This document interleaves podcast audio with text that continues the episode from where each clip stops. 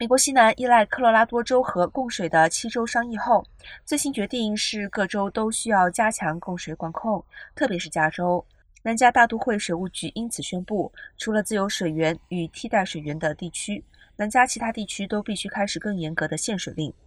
南加大都会水务局目前的预期是限水到明年四月，但最有可能解禁的时间是六月。但如果干旱继续的话，还可能晚于六月。